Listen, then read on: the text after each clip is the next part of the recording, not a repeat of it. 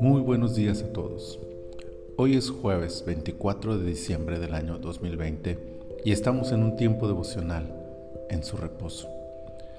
El pasaje para esta mañana es Romanos capítulo 15 versículo 13 que dice, y el Dios de esperanza os llene de todo gozo y paz en el creer, para que abundéis en esperanza por el poder del Espíritu Santo.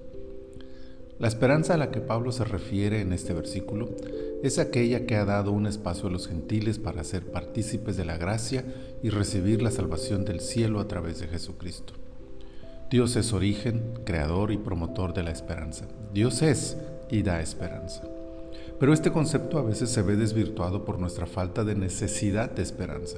Es decir, que no sentimos la necesidad, no visualizamos objetivamente la condición actual que experimentamos y no percibimos la desgracia que nos rodea. Nos creemos sabios, poderosos, ricos, autosuficientes y por lo tanto sin necesidad de esperar en alguien más.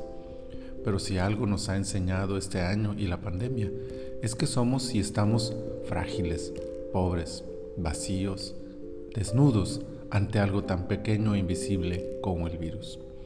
La realidad entonces es que no hay esperanza para el hombre, solo en Dios.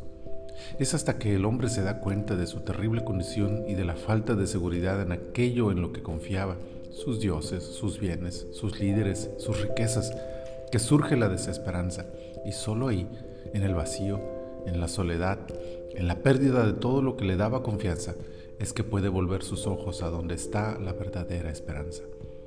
Vueltos a Dios, encontramos en Él gozo y paz, dice el apóstol Pablo, porque ningún gozo y paz se pueden comparar a aquel que se experimenta al ver la luz al final del túnel, al mirar la mano extendida del cielo para ayudarnos cuando ya solo había en nosotros resignación ante el destino terrible que se vislumbraba.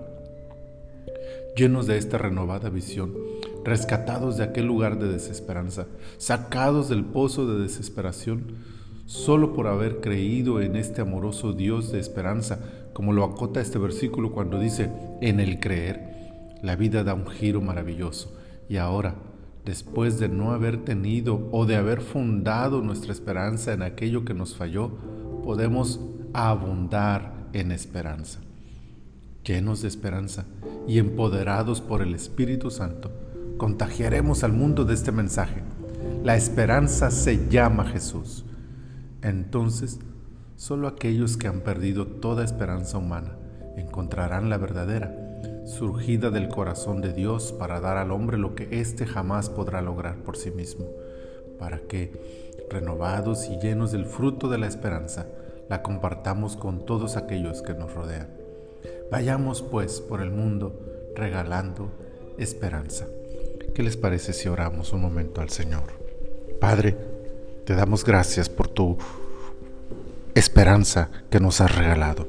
Gracias Señor por darnos la bendición de pasar de la desesperanza a la fe, al gozo y a la paz que nos da tu presencia.